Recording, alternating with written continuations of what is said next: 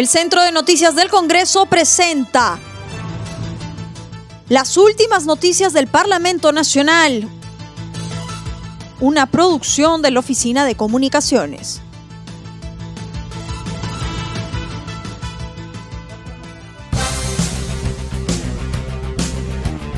¿Cómo están amigos? Les saluda Rómulo Vargas. Hoy es miércoles 31 de marzo del 2021 y estas son las principales noticias del Congreso de la República.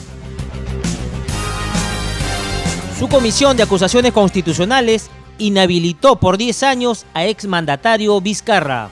En enlace telefónico con CNC Radio, el presidente de la subcomisión de acusaciones constitucionales, Carlos Pérez Ochoa, mencionó que los integrantes del grupo de trabajo decidieron por mayoría inhabilitar por 10 años al expresidente Martín Vizcarra por el caso vacunas irregulares. También dio a conocer los años en que han sido sancionadas las exministras de Salud Pilar Macetti y la ex canciller Astete. Tuvimos eh, la sesión de la subcomisión de acusaciones constitucionales, el congresista delegado de las denuncias constitucionales 423 y 427, el congresista Jim Mamani hizo la presentación y sustentación de eh, su informe final eh, y se procedió pues al debate correspondiente y a la votación. por 15 votos a favor y dos abstenciones, este informe final ha sido aprobado. Sí, el informe ha hecho la propuesta y en efecto se ha aprobado una escala de sanciones eh, que van por el lado del señor Vizcarra, 10 eh, años, a la señora Macetti 8 años y a la señora Astete 1 año. Explicó que posteriormente se juntarán las 15 firmas de los que votaron a favor de estas sentencias para luego oficiar a la comisión permanente.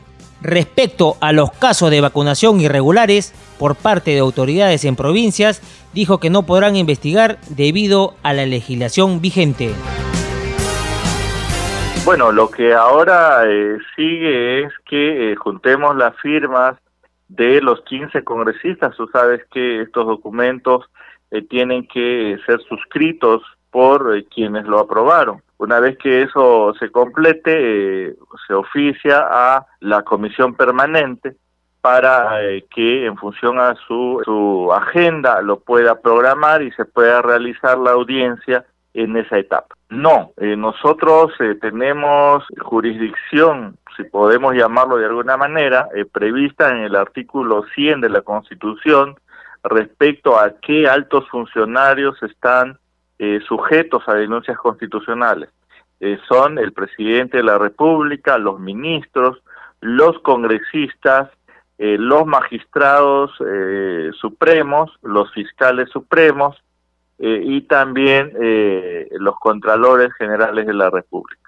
Esos son los altos funcionarios que pueden ser acusados constitucionalmente. Instalan comisión Hambre Cero.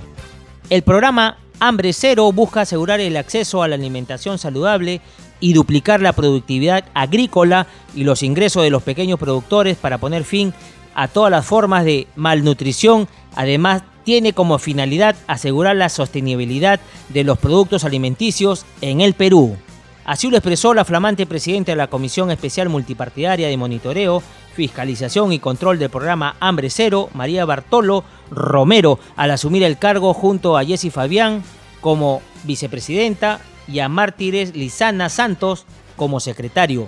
La legisladora dijo que el gobierno debe hacer un trabajo que permita acciones eficaces como las que ha recomendado en forma insistente las Naciones Unidas. Aprueban normas para proteger la salud de personas afectadas con metales pesados. El Pleno del Congreso aprobó un proyecto de ley que propone fortalecer la prevención, mitigación y atención de salud afectada por la contaminación con metales pesados y otras sustancias químicas que afectan a miles de pobladores en nuestro país. Omar Melino López, presidente de la Comisión de Salud, sustentó los proyectos de ley 1256 y 2740 que proponen fortalecer la prevención, mitigación y atención de la salud afectada por la contaminación con metales pesados y otras sustancias químicas. Por su parte, el congresista Marco Antonio Verde integrante de la Comisión de Economía y representante por Cerro de Pasco, en enlace telefónico con CNC Radio, señaló que presentó un proyecto de ley para que se construya un hospital especializado que atienda en trata de metales en la sangre de los pobladores de la zona. Solicitó al Ejecutivo fiscalizar y controlar las altas tasas de contaminación en esta parte del país. De hecho, es una eh, opinión favorable que nosotros estamos dando como congresistas del departamento, dado que Pasco es una zona eminentemente este, contaminada por, eh, por minerales en la sangre. Además de ello, yo estoy presentando un proyecto de ley para que se pueda realizar en Pasco un hospital eh, E2 eh, que sea eh, especializado en el tratamiento de metales en la sangre de los de los habitantes, sobre todo de Pasco y Daniel Acides Carrión. Creo que es una buena propuesta, sin embargo, también el Ejecutivo debería actuar en función a fiscalizar y controlar las, las, altas tasas de contaminación que hay en el departamento de, de Pasco, porque de nada serviría atacar o tratar de, este, eh, eh, de, tratar estas enfermedades si es que la contaminación ambiental va a continuar en todos los en todas las regiones que, que tiene eh, extracción minera. También refirió que la vacunación en Cerro de Pasco se está realizando de acuerdo a las prioridades y a la cantidad de vacunas. Bueno, el proceso de vacunación se está dando de manera eh, normal, al, igual que los otros departamentos. De hecho, eso ya tiene la eh, injerencia directa a la gobernación y ellos a su vez están haciendo la redistribución de las vacunas en todo el departamento. Em, se está haciendo de acuerdo a, la, eh, a las prioridades que ha este, dictaminado el gobierno, de acuerdo a las edades, la primera línea, eh, y también eh, de acuerdo también a, la cantidad de vacunas que estamos recibiendo. Creo que sería eh, fenomenal pues que este, pudiéramos atender la necesidad de todo el departamento, eso sería siempre y cuando tengamos el 100% de las vacunas de acuerdo a la población existente, pero por el momento es imposible. De hecho, se está avanzando, este, sobre todo en la vacunación de la primera línea, de los médicos, enfermeros, doctores y también de las personas más vulnerables, ¿no?